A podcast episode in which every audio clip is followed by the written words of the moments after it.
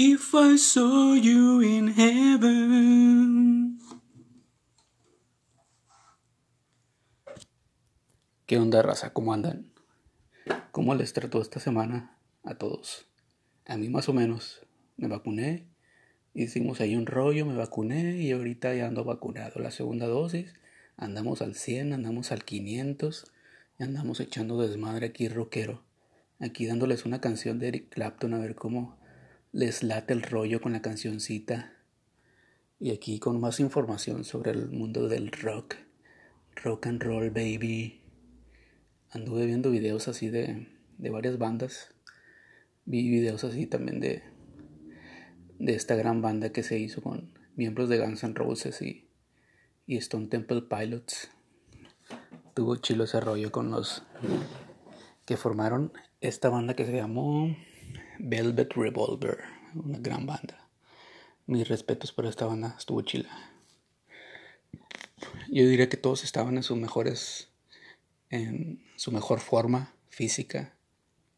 Scott Wayland muy delgado, o sea, estaba, tenía una condición vocal muy buena, o sea, cantaba las rolas muy chilas. Las de Guns, las, o sea, los covers de Guns se los aventaba muy chingones. Eh, toda la banda estaba chila. Igual la que quiero hacer mención es la rola esta, la de, Stone Temple Pilots, el cover que tocaron de, de Stone Temple Pilots, los Velvet Revolver, el de Sex Type Fink en vivo, se me hizo muy perrón, o sea, se me hizo bastante chilo porque en sí la canción la tocaron al 100, casi idéntica, eh, solo le metieron algunos en el en los, en los riffs de la rola le metieron así como unas octavas más arriba en la guitarra, o sea, tipo si el, este recurso que usa mucho Iron Maiden en sus rolas que también meten así como que octavas arriba en, las, en los riffs de las guitarras, o sea, y, al final de la canción suena muy chido, o sea, toda la actitud así del Scott Wayland cuando se va hacia el público y, y se y, y empieza a decir Here I come, I come, I come. No, no, no. Bueno, esa una de las grandes presentaciones en vivo de, de, los, de los Velvet Revolvers. estuvo muy chingona. La neta, mis respetos. Y, y, también así estuve viendo videos de Guns N' Roses, así de, de toda la, la, gira esta de llamada Skin and Bones. Así como la canción de Dust and Bones, pero la gira se llamó Skin and Bones realmente fue de excesos esa gira de Guns N' Roses, o sea, también muy chingona, o sea, se la rifaron muy bien estos cabrones. Eh, creo que ya para ese entonces ya Easy Stradlin no estaba en la banda, estaba Gilby Clark, eh, y de hecho Gilby Clark tuvo, ah, como estuve escuchando, en, en esta gira tuvo un accidente motociclístico en su moto, motociclístico en su moto, así, así como lo escuchan.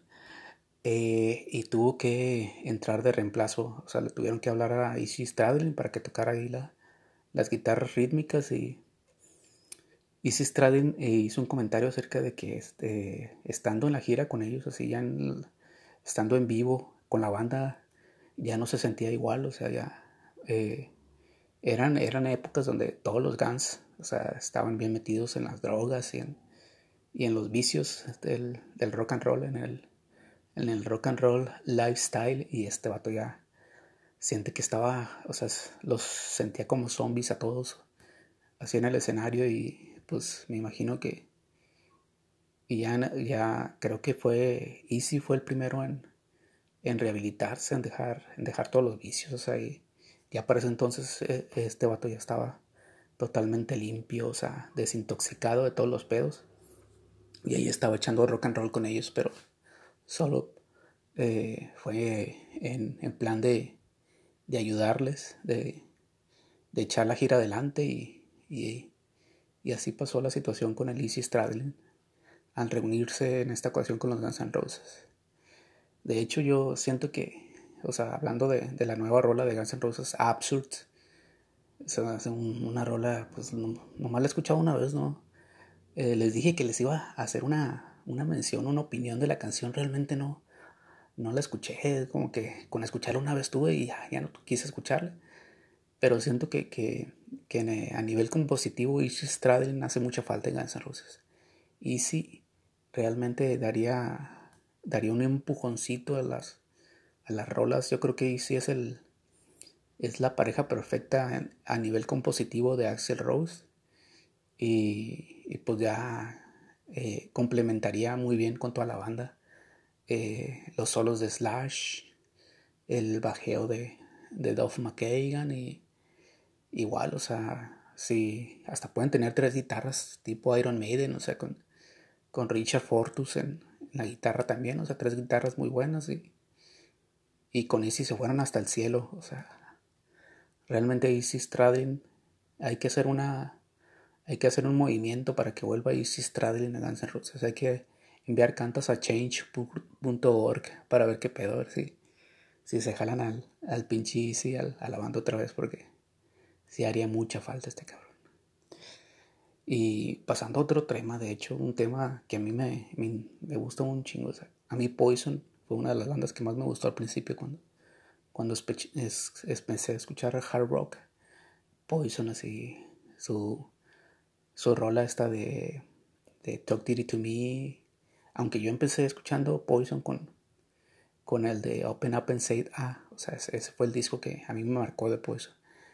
Y, y ya así como que en, en, un rollo así un poco no, en desorden porque primero escuché Open Up and Say That, luego me fui a Look What the Cat Rockin' y, y escuché Talk Dirty to Me, todas esas rolas, o sea, pero... Y ya el Flesh and Blood también fue así como que mi, mi tope cuando era morro, o sea, era, era lo que me prendía, así Poison, o sea, todo lo que estaba en, ese entonces en el apogeo de los noventas y finales de los ochentas, o sea, estuvo el Unskinny Pop, el video se me hacía muy, muy chingón. Y, pero obvio que ya uno escucha mucha música y ya como que empieza a explorar otros géneros un poco más, más, no diría chingones, pero un poco más así como que una atmósfera musical más, más cabrona. Y, ya llegó la época de cuando ya sacan a sacan a Sissy DeVille de Poison y, y, entra Richie Kotzen. Y obvio que siendo fan de Poison compré el disco de, de, de Poison eh, realmente cómo se llamaba. No, no me acuerdo si se no me acuerdo ni el nombre de, ese disco, pero Richie Kotzen estaba en las guitarras y estaban rolas como Sten, la de, también venían rolas como la de Fire and Nice, o sea, rolas así, súper chingonas, o sea, Richie Kotzen elevó a Poison a otro nivel, muy cabrón musicalmente, o sea, los, los solos de Richie Kotzen, o sea, era un, una virtuosidad en la guitarra, o sea, un virtuoso en la guitarra de Poison, o sea, ya, era otro nivel, o sea, y realmente sí, siento que Poison ahí fue donde pegó en el tope de, de, de sus límites, o sea, estuvo bien chingón, ¿sabes? Fire and Ice. Ding, ding, ding, ding, ding, ding, ding, ding, ding, O sea, le metían soul, le metían de todo la, a la música de Poison en ese disco. O sea, realmente se la rifaron con, con Richie Kotzen. Lástima que pasó lo que pasó. El güey se metió con la mujer del baterista y pues terminaron expulsando al güey de la banda, pero pues siento que fue el, el, el, el, top, el top, o sea, el límite de Poison, que alcanzaron su límite más chingón y pues ni modo. Yo creo que quién sabe si alguna vez vuelva a regresar Richie Kotzen a Poison. Y y ojalá, o sea, les auguro que, que realmente hagan un disco bueno con CC DeVille, o sea, como en los viejos tiempos, pero pues, quién sabe si llega a suceder eso. Deberían de romper los egos y que se quede CC DeVille, pero que igual metan a Richie Kotzen y hagan un, un, un desparpajo rockero acá bien chingón. Y que, que vuelvan a vender discos como antes los de Poison. Después de esta gira que van a empezar con The Flepper y Mal de Crew y Joan Jett. A ver qué pedo, a ver qué pasa. Y entre otros temas también noticiosos del rock and roll, aquí les voy a hablar a ver de... Pues nada, que el, el güey este, el, Sammy Hagar de Van Halen, en una entrevista le preguntaron que sí, qué ondas con... que si se volvería a reunir con David Lee Roth para una gira, o sea, este güey le, les fue directo y les dijo, les fue al grano, él, explicó que su estilo es muy diferente al de David Lee Roth, principalmente yo me imagino que en, el, en la situación del, de los negocios, de, de cómo se, de, bueno, principalmente de que trabajan muy diferente los dos. Eh, él, Sammy Hagar ha sido una persona de familia desde joven. Él tuvo a su familia, es casado, tiene sus hijos y piensa de una manera muy diferente a David Lee Roth. Él siempre se ha enfocado en, en su música, en, en, hacer buena música, hacer buenas canciones. Y realmente yo siento que, que tiene mucha razón. O sea, con Van Halen la rompió y, y, con sus otras bandas ha hecho cosas muy buenas. O sea, con los, los Chicken Food y con otras bandas que ha tenido.